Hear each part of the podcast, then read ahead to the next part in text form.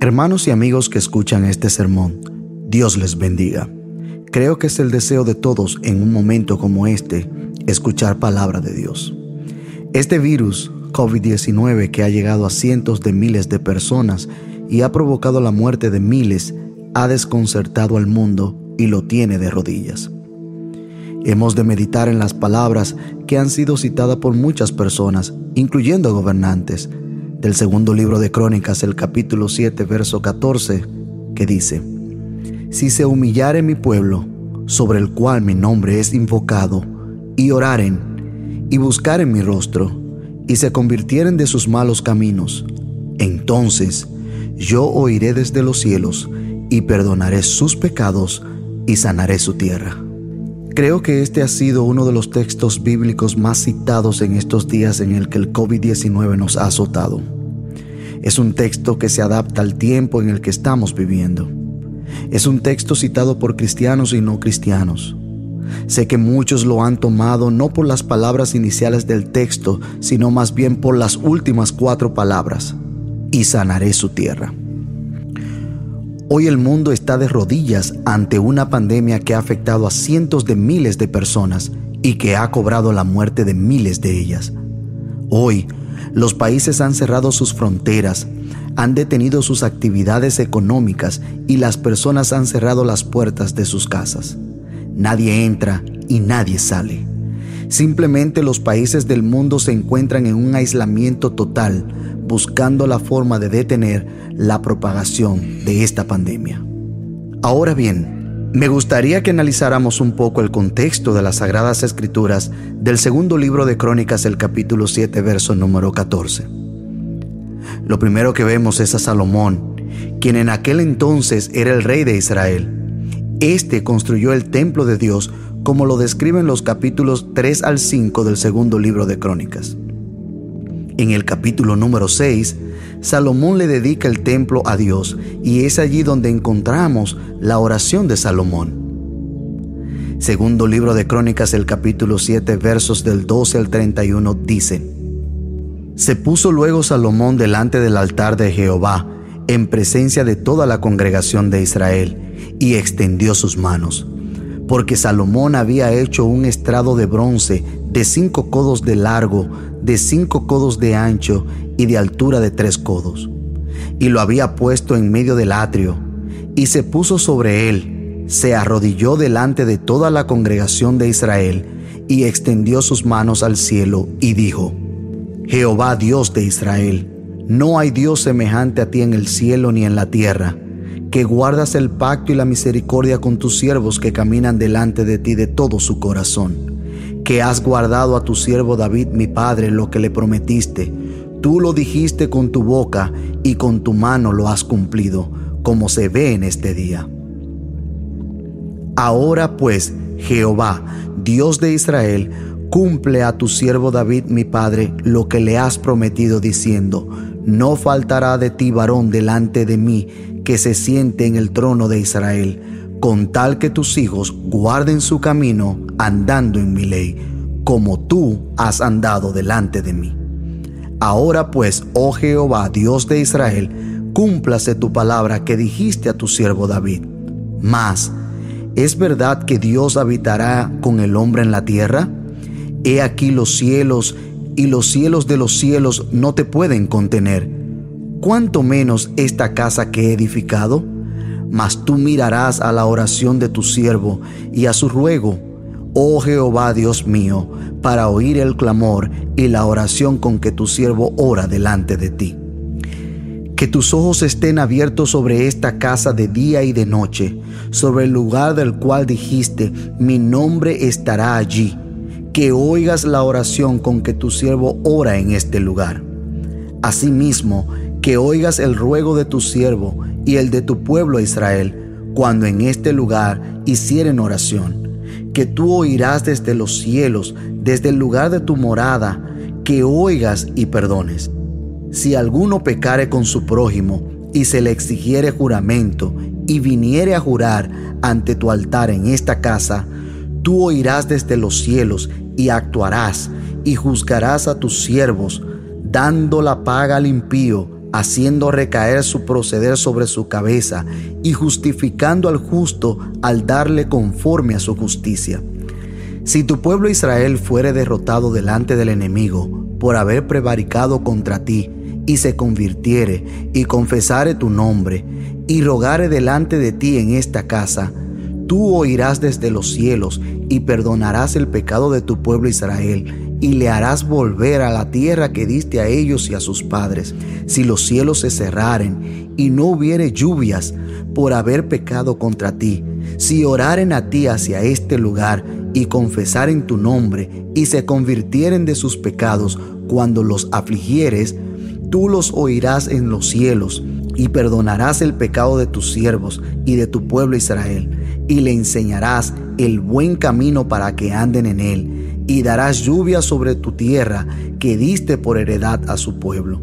Si hubiere hambre en la tierra, y si hubiere pestilencia, si hubiere tizoncillo o añublo, langosta o pulgón, y si los citaren sus enemigos en la tierra en donde moraren, cualquiera plaga o enfermedad que sea, toda oración y todo ruego que hiciere cualquier hombre o todo tu pueblo Israel, cualquiera que conociere su llegada y su dolor en su corazón, si extendiere sus manos hacia esta casa, tú oirás desde los cielos, desde el lugar de tu morada, y perdonarás, y darás a cada uno conforme a sus caminos, habiendo conocido su corazón, porque solo tú conoces el corazón de los hijos de los hombres, para que te teman y anden en tus caminos todos los días que vivieren sobre la faz de la tierra que tú diste a nuestros padres. Esta fue la petición que hizo Salomón al dedicar el templo a Dios. Se arrodilló frente al altar de Dios y dijo estas palabras que acabamos de leer es cuando entramos en el capítulo número 7 en el texto principal de este sermón. La respuesta de Dios a Salomón. Es por tal razón que si usted compara la oración que hizo Salomón con segundo de Crónicas el capítulo 7 verso 14, es la respuesta de manera resumida de parte de Dios a la petición de Salomón. Por eso es que Dios entonces responde de la siguiente manera. Segundo libro de Crónicas, el capítulo 7, versos del 12 al 15. Y apareció Jehová a Salomón de noche y le dijo, Yo he oído tu oración y he elegido para mí este lugar por casa de sacrificio. Si yo cerrare los cielos para que no haya lluvia, y si mandare a la langosta que consuma la tierra, y si enviare pestilencia a mi pueblo, si se humillare mi pueblo sobre el cual mi nombre es invocado, y oraren y buscaren mi rostro y se convirtieren de sus malos caminos, entonces yo oiré desde los cielos y perdonaré sus pecados y sanaré su tierra. Ahora estarán abiertos mis ojos y atentos mis oídos a la oración en este lugar. Es por eso que ustedes pueden notar que las palabras de Jehová es la contesta resumida a la petición de Salomón. Aquí hay una promesa para Salomón y el pueblo de Israel. Dios está diciendo que si Él cerrare los cielos para que no haya lluvia, y si enviare langosta que consuma la tierra, o si enviare pestilencias a mi pueblo, pestilencias que significan enfermedades, todo esto lo enviaría por el mal proceder de Israel. Sin embargo, a pesar de esto, Dios le da una alternativa y ofrece el perdón y restauración espiritual y física a toda la nación de Israel. Segundo libro de Crónicas, el capítulo 7, verso 14 dice, Si se humillare mi pueblo, sobre el cual mi nombre es invocado, y oraren, y buscaren mi rostro, y se convirtieren de sus malos caminos, entonces yo oiré desde los cielos, y perdonaré sus pecados, y sanaré su tierra. Me gustaría analizar junto a ustedes en un lenguaje llano y sencillo las palabras de Dios en este texto y su aplicación para cada uno de nosotros. Número uno, si se humillare mi pueblo sobre el cual mi nombre es invocado. La humillación es uno de los puntos claves para venir a Dios. Un pueblo soberbio es aquel que ha decidido darle la espalda a Dios diciendo con sus acciones que no le importa lo que Dios dice, que simplemente harán como ellos crean que es mejor. Por tal razón, el reconocer el error en el que se ha caído demuestra que estamos en el primer paso para nuestra restauración. Muchos países del mundo han dicho sí al aborto, han cambiado lo bueno por lo malo, se han inclinado a generar una igualdad permitiendo hacer lo malo en vez de lo bueno. Nuestros gobernantes y los ciudadanos de cada nación han aprobado leyes que van en contra de los mandatos de Dios. Han preferido, por presiones de ciertos sectores en todo el ámbito de la palabra, acceder a peticiones que no van acorde a Dios. ¿Qué pues podemos esperar? ¿Que las cosas nos salgan bien? Por eso Dios envía pestilencias y muchas veces estamos tan ciegos y culpamos a Dios o simplemente preguntamos, ¿dónde está Dios? Pues todo lo que ha sucedido y todo lo que está sucediendo es lo que precisamente nosotros hemos provocado. Pero Dios dice, si se humillare mi pueblo sobre el cual mi nombre es invocado, si se dieren cuenta de su error, y es lo que debemos hacer en este momento, darnos cuenta de nuestro error, en el grave y fatal error en el que hemos caído. Punto número 2. Y oraren. ¿Qué es orar? Creo que todos estamos de acuerdo con la definición más sencilla que hemos escuchado siempre. Orar es hablar con Dios. Dios está diciendo, si se humilla mi pueblo y habla conmigo, es lo que está diciendo Dios. No hay una conversación genuina si no hay una humillación genuina. Dios está diciendo, si hablas conmigo sobre tu mal proceder, si reconoces que andas mal y me lo dices, esto es lo que Dios en realidad está diciendo cuando dicen y oraren. Es necesario que el mundo que está de rodillas ante este COVID-19 hable con Dios, reconozca ante Dios su mal proceder. Por eso se hace necesario y vital que ante el castigo de Dios podamos orar, podamos hablar con Él, podamos ser sinceros con Él y decirle, yo he pecado contra ti, oh Dios, perdona mis pecados. Punto número 3. Y buscar en mi rostro. No basta con humillarnos y hablar con Dios si no tenemos una posición firme de buscar de Dios tenemos que tener en cuenta que Dios quiere que todo hombre se ponga cuentas con Él.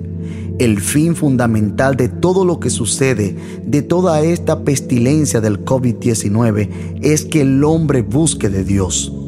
No solo de boca, no solo los domingos, es que ande conforme a Dios, que obedezcan su palabra. Buscar el rostro de Dios significa hacer lo que Dios quiere por medio de su palabra, no buscar el rostro de Dios a medias o no obedecer a Dios a medias, sino por completo. Punto número 4. Y se convirtieren de sus malos caminos. La palabra convertir significa transformar una cosa en algo distinto. Cuando Dios dice y se convirtieren de sus malos caminos, está diciendo si cambian, si transforman en bueno su mal proceder. Convertirnos de nuestros malos caminos no significa arreglar el camino malo por el que estamos transitando, significa salir de ese camino malo para tomar el bueno. Significa cortar, significa dejar de hacer lo que estamos haciendo y hacer algo nuevo, bueno acorde a Dios. Dios quiere que el ser humano se vuelva de sus malos caminos, que se humille, que ore, que busque de su rostro. Dios quiere que el hombre se salve, pero no sucederá si no se cumplen estos pasos que Dios ha dictaminado. Punto número 5. Entonces yo iré desde los cielos y perdonaré sus pecados y sanaré su tierra. Aquí está la respuesta a la petición de Salomón. Dice Dios, yo oiré desde los cielos. Me gusta la respuesta de Dios, yo oiré desde los cielos. Esto indica, número uno, la morada de Dios que nos dice lo limitados que somos como seres humanos y lo supremo que es Dios. Número dos, nos enseña que nuestra tierra es frágil y el trono de Dios eterno. Dios oirá desde los cielos, Dios escuchará desde su morada eterna. Y perdonaré sus pecados. Dios, si nosotros nos humillamos y oramos y nos convertimos de nuestros malos caminos, Él perdona nuestros pecados.